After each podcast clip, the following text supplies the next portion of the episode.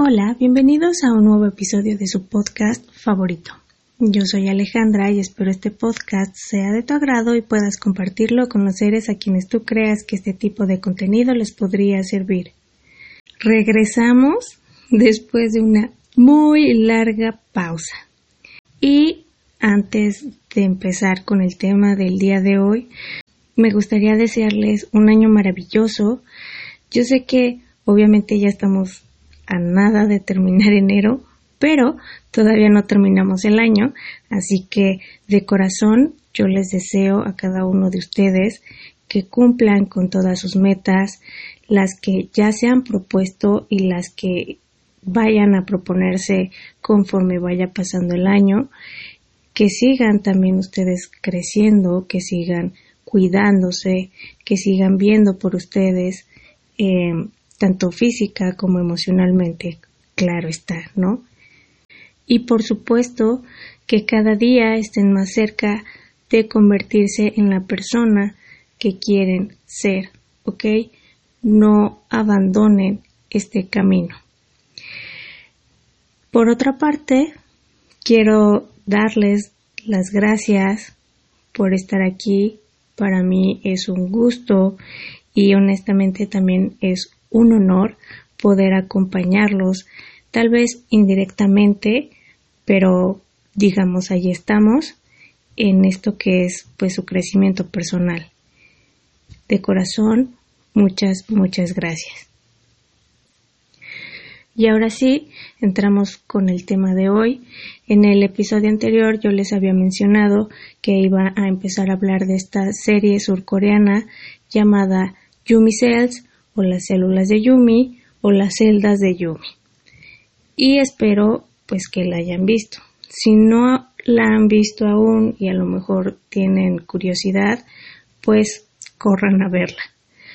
La verdad, em, vi esta serie por casualidad y me pareció muy interesante.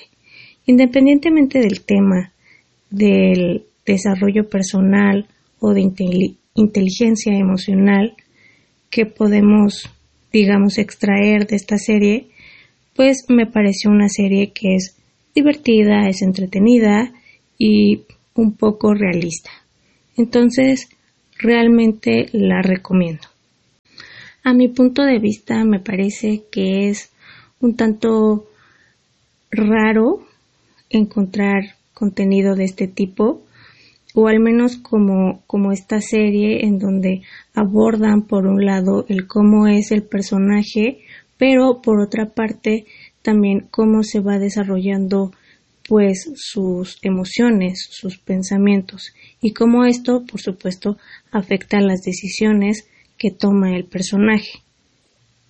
Aquí más o menos esta serie siento que se basa un poco en esta película de Intensamente de Disney que también pues en algunas ocasiones la he mencionado y bueno, digamos la temática va por ahí. Obviamente es un mundo de diferencia, ¿cierto?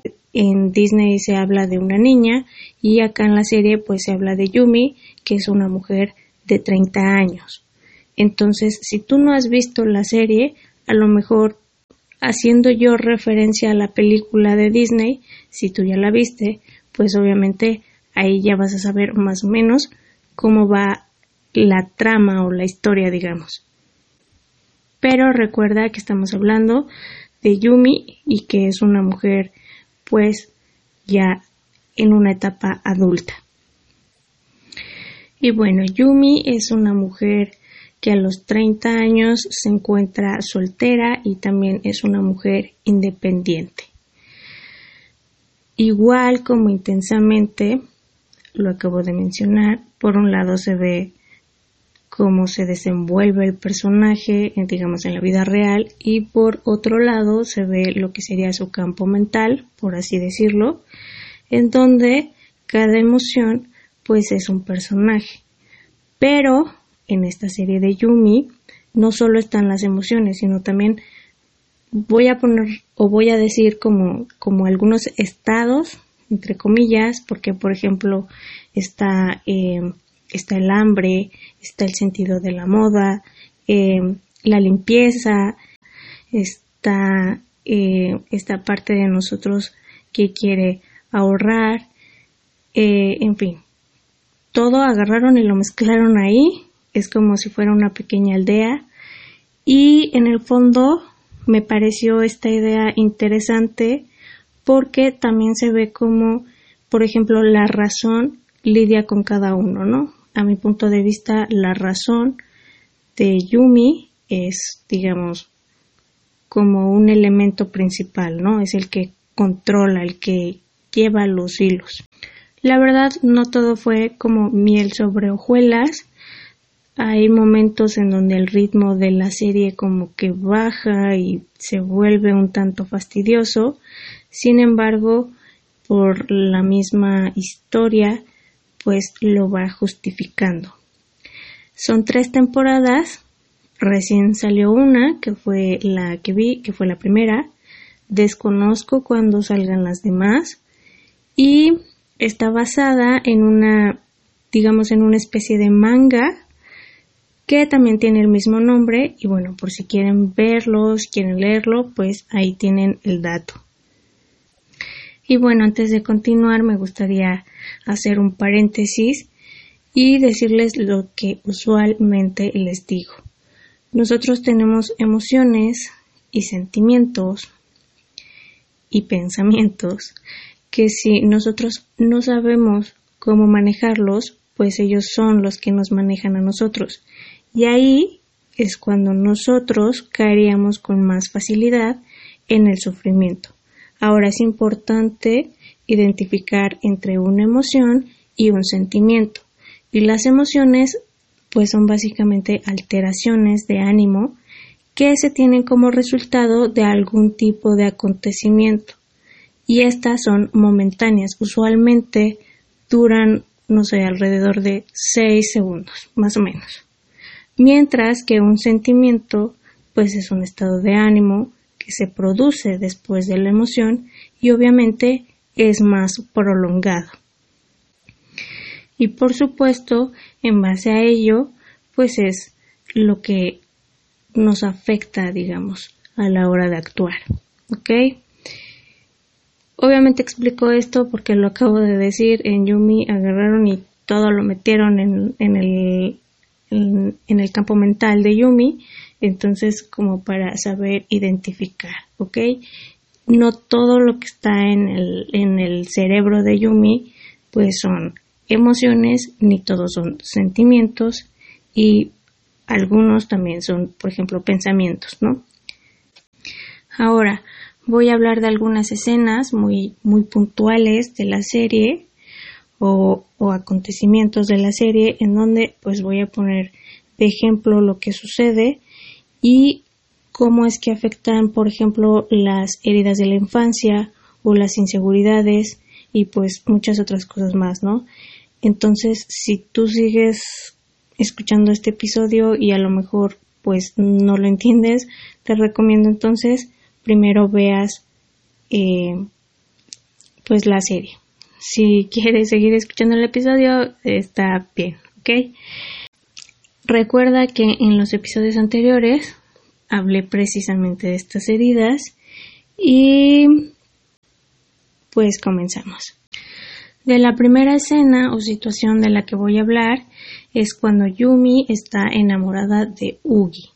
¿Ok? ¿Qué sucede ahí? Al principio Ugi pareciera que quiere algo romántico con Yumi, pero con el paso de los episodios pues nos damos cuenta que no es así. Pero esto deja ver la inseguridad de Yumi.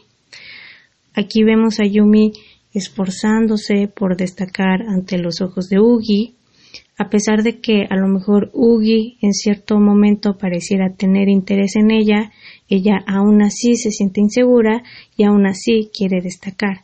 Esto de alguna forma es normal, no está de todo mal, porque en el fondo pues somos como los animales, ¿no? Cuando por ejemplo los machos quieren llamar la atención de la hembra para después reproducirse. Aquí en este caso o en nuestra vida pues sería algo parecido, ¿no? pero debido a que nosotros, digamos, somos seres más conscientes o más evolucionados, en algunas ocasiones, esto puede demostrar inseguridad, o sea, puede crear todo lo contrario. Y ahorita voy a profundizar en eso. Por otra parte, me llama mucho la atención pues esta guerra que hay entre ella y su compañera Ruby por el amor del chico. Probablemente viendo la serie a lo mejor da un poco de gracia, pero en el fondo no tiene nada de gracia. O sea, no es gracioso que dos personas se peleen por el amor de otro. O sea, primero es irracional entrar en un conflicto por el amor de otra persona. Y eso entre comillas. Y segundo, estar en una situación así, pues obviamente trae consigo un desgaste emocional que puede ser muy profundo, lo cual obviamente por donde tú lo mires no es sano. Ahora, el otro no es un trofeo que hay que tener. En este tipo de situaciones vale la pena cuestionarse qué es lo que yo quiero con la otra persona. Probablemente el estar en una competencia amorosa de alguna forma lo hace más interesante, igual entre comillas, porque la verdad es que en el fondo tendemos a ser personas competitivas y a veces esto no nos deja ver qué es lo que realmente queremos. O sea, nosotros queremos ganar, ok, pero ¿y luego qué sigue? Si tú estás en una situación de estas, pregúntate, si esta competencia no existiese, ¿tú seguirías queriendo algo con otra persona? Y lo más importante, ¿cuál es la postura de esta persona? ¿De verdad le interesas? Aquí vale la pena analizar esto, pero así con cabeza fría. O sea, sin idealizar a la situación ni idealizar a la otra persona. Aquí voy a decir dos puntos importantes. La primera es que si la persona está realmente interesada en ti, tú no tendrías ni que esforzarte. Por consiguiente, la tercera persona con quien digamos estarías compitiendo no sería importante para ti. Ni siquiera le prestarías atención. Ni tú ni la otra persona, o sea, la persona con la que quieres. Entonces, digamos que automáticamente la persona, la tercera persona, queda descalificada. Ahora, el siguiente punto, que es aún más importante, es el que mencioné hace un rato, y es que el hecho de que tengas que estar compitiendo o esforzándote demuestra inseguridad. ¿Y qué sucede? O sea, una persona que tiene amor propio, que tiene una buena autoestima, que ha hecho también su proceso de autoconocimiento, que tiene un buen autoconcepto también, no caería en estas situaciones. O sea, ni se esforzaría por la otra persona, ni siquiera entraría en una competencia absurda, porque en el fondo es una competencia absurda. Aquí lo que funciona mucho es literal analizarte. ¿Qué es lo que tú tienes que hace que la otra persona quiera estar contigo. O sea, porque la persona que te gusta o tu pareja, incluso tus amigos, quien sea, porque a ellos les gusta estar contigo.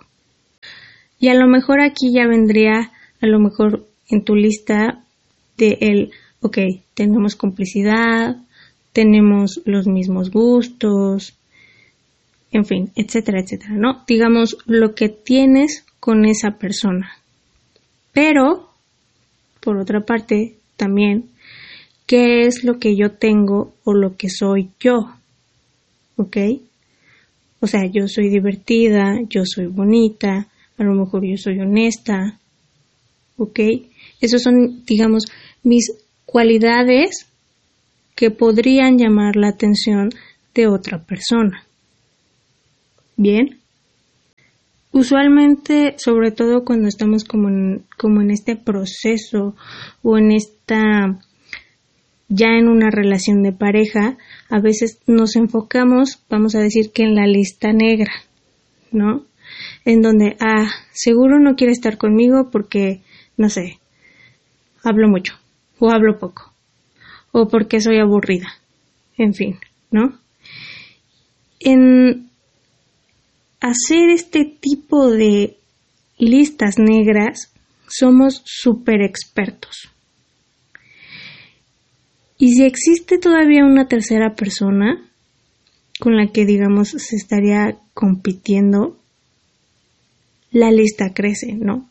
Porque aparte se ponen a compararse con la otra persona, ¿no? De, ah, es que ella es más bonita o ella es más divertida, yo qué sé, ¿no? Que también existe la otra parte, ¿no? Que es de, ah, pues es que yo soy mejor que ella, ¿cierto? Entonces, ninguna de las dos posturas, pues es la correcta, digamos, ¿no? Quien, en quien te tienes que enfocar es en ti mismo o en ti misma, no en los demás. Ahora, ¿tú crees que una persona con una buena autoestima caería en este tipo de situaciones? La verdad es que no. O sea, ella pondría, digamos, las cartas sobre la mesa y diría, ¿sabes qué? Esta soy yo. Y si te gusta, está bien. Y si no, también no pasa nada. Obviamente hablo como en un sentido eh, bueno, ¿no? Porque no quiero que caiga como en esto que mencioné en el episodio de que me quieran donde soy, donde la persona puede ser de lo peor y con eso incluso hasta se excusa, ¿no? sino todo lo contrario. Estas son mis cualidades, a lo mejor estos son mis defectos, esto es lo que yo te puedo ofrecer. Si lo quieres tomar, adelante y si no, también voy a estar bien independientemente de si quieras estar conmigo o si no quieras estar conmigo. ¿Ok? Entonces es ser lo más honestos posibles, sobre todo con nosotros mismos. Y no crearse expectativas como obviamente lo hace Yumi, que crea expectativas alrededor de Ugi, que a mi punto de vista no está mal crear expectativas. Lo negativo, por así decirlo, es cuando creas apego a esas expectativas. O sea, las expectativas usualmente, o al menos para mí, nos demuestran qué es lo que queremos, ¿no? Y en base a ello podemos crear metas o crear planes de acción. Pero no aferrarse a que así tienen que ser las cosas, ¿ok? Es diferente. Ahora, segunda escena o segunda situación, que es cuando Yumi conoce a Wong. Recordemos que los primeros 5 segundos son los que determinan qué tipo de impresión vas a causar en la otra persona y por supuesto la otra persona va a causar en ti.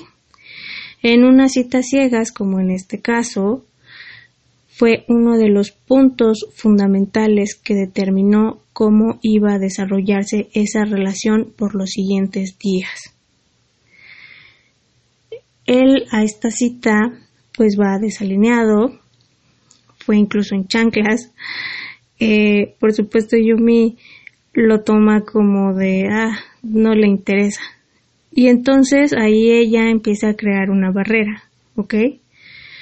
De pronto, pues la cita da un giro tremendo y terminó siendo una buena cita.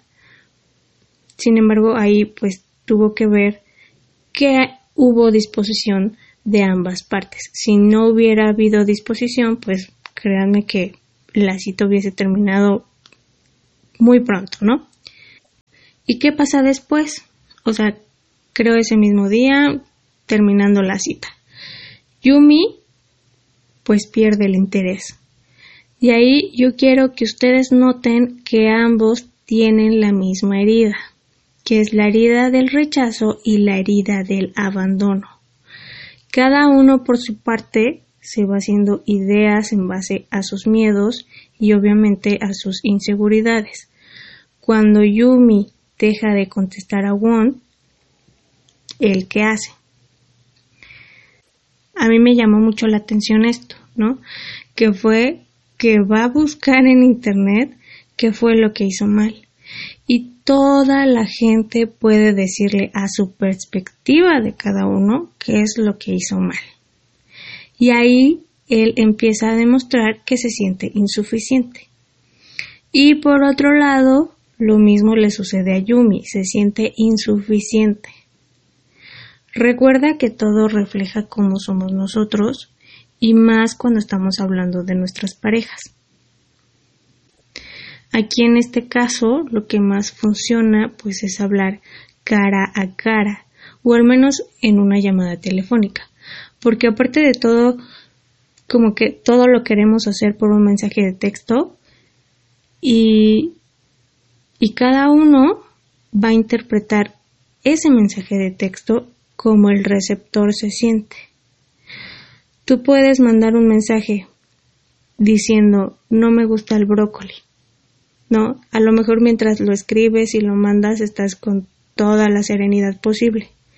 Y yo que lo leo puedo pensar, uy, no, es que odia el brócoli. No, incluso hasta se molesta en pensar en brócoli. Le da asco. O yo qué sé, ¿no?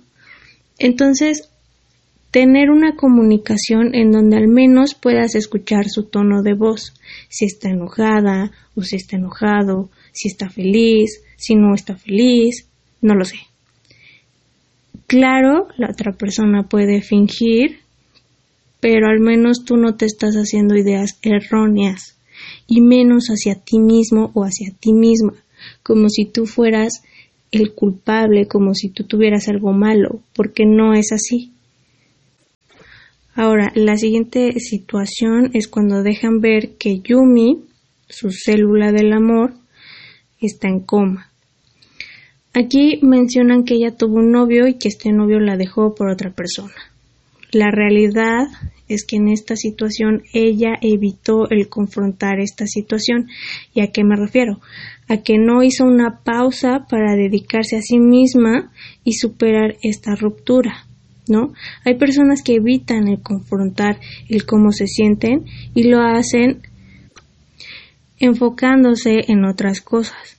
Es como si, por ejemplo, estuvieras barriendo tu hogar y al final agarras y metes la basura debajo de la alfombra. O sea, literal. Esto obviamente provocó que la célula del amor de Yumi cayera en coma.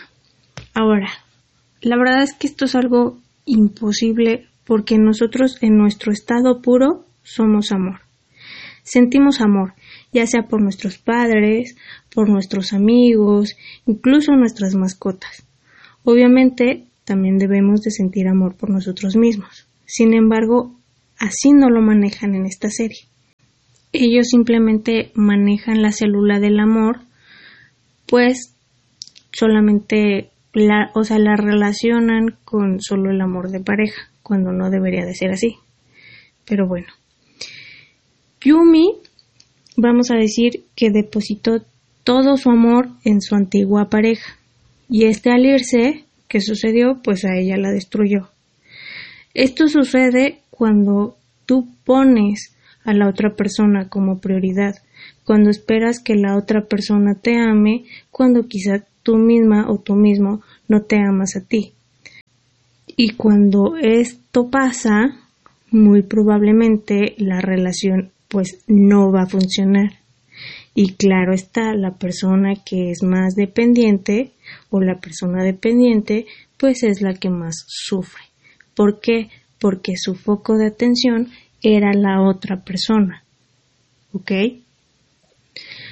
Ahora no se trata que dejes de querer al otro, sino más bien empezar a quererte a ti mismo o a ti misma, empezar a valorarte, empezar a amarte, a quererte. Es importante que recuerdes que la relación más importante que vas a tener en la vida es contigo misma o contigo mismo. Ahora, la siguiente escena o situación es cuando precisamente Yumi se encuentra con su exnovio. Cuando tienen la oportunidad de hablar, lo que él pretende es hacer sentir mal a Yumi. O sea, eso está a todas luces, ¿no? Y ella, en lugar de simplemente no tomar en cuenta lo que él estaba diciendo, ella comenzó a decir mentiras. Al final llegó Won y le siguió la corriente, ¿no? Pero el chiste es que no necesitas demostrar nada a nadie. No tienes por qué sentirte mal por lo que la otra persona dice o hace, independientemente de quién sea la otra persona. Yo he contado esta historia de Buda, donde le dice a su discípulo que la ofensa es un, un regalo. Y si tú aceptas la ofensa, pues eso obviamente se vuelve tuyo. Pero si no la aceptas, ese regalo se queda con otra persona. ¿Cierto? Lo mismo pasa literalmente con todo. Y en este caso, obviamente, pues es lo mismo. Sin embargo, Yumi quiso a su perspectiva hacerse notar, ¿no? O sea que también estaba llevando una nueva vida, incluso mejor que la que tenía su ex.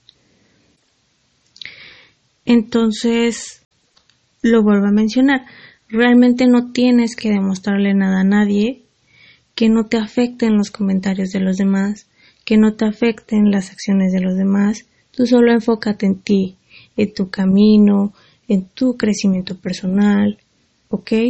A lo mejor también en tu relación de pareja, en, todas tus relaciones más bien, em, y siempre da lo mejor de ti. Ahora, la última situación es cuando Yumi y Won terminan. Terminan con su relación. Para tener una buena relación, lo que se necesita principalmente es comunicación, confianza y respeto. Lo cual, la verdad, en esta relación de esta serie, pues no hubo del todo, ¿no? Vemos a Wong que no pone límites a su amiga, que le ocultaba cosas a Yumi y Yumi a lo mejor siendo también em, a lo mejor un poco flexible, ¿no? Que no está mal, pero a lo mejor se hubiera puesto un poco más enérgica, no lo sé. Em, y también ella siendo un poco impaciente con respecto a, a la boda. Recuerda que también estamos hablando de otra cultura de otro de otro país entonces como que tener un poco más de de paciencia a que más bien él mencionara el lo de la boda estoy de acuerdo que a lo mejor si ella no hubiera mencionado lo de la boda a lo mejor nunca lo hubiese considerado pero como que todo va a su tiempo no en algunos aspectos siento que la serie iba muy rápido en esa relación, ¿no? Un día se conocen y, al, a lo mejor al mes o una cosa así ya están viviendo juntos. ¿No? Entonces, como que como tener más tiempo, como más paciencia, ¿no? Y sobre todo con Wong que, que se veía que él quería como destacar como para darle una buena vida a Yumi, ¿no?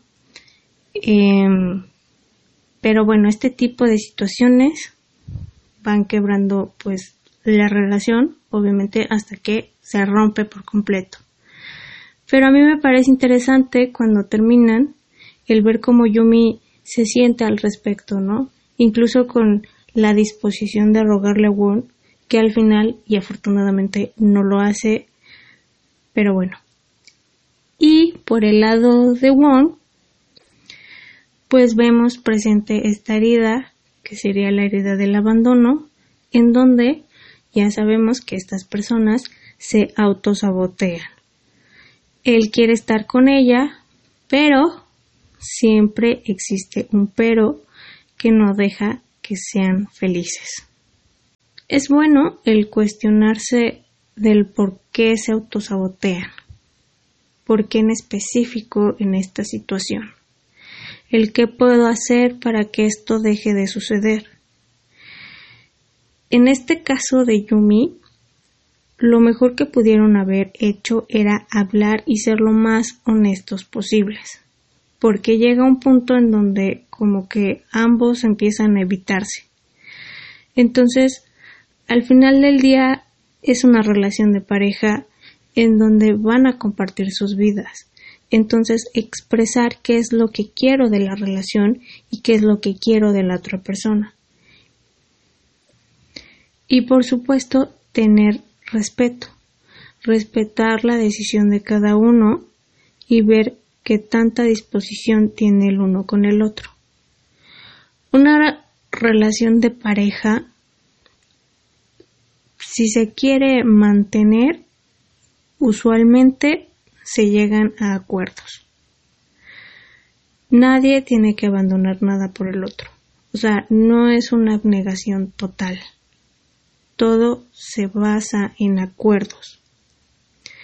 Y bueno, finalizo diciendo lo que comenté hace un rato, que todo lo que nos rodea es un reflejo de nuestros pensamientos, de nuestras emociones, y más cuando se trata de nuestras parejas.